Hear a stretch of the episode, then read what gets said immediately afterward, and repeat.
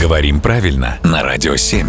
Володя, доброе утро. Доброе утро. Мы иногда в утреннем эфире общаемся с гостями и используем для этого как староверы видеоконференц-связь.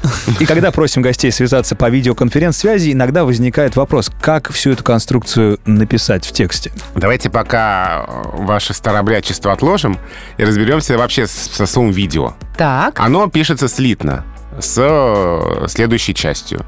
Ну, например, видеопрокат, да, вспомним, вспомним вообще незапамятные времена, да. А еще вообще э, какой-нибудь древний ископаемый видеокассета. Да.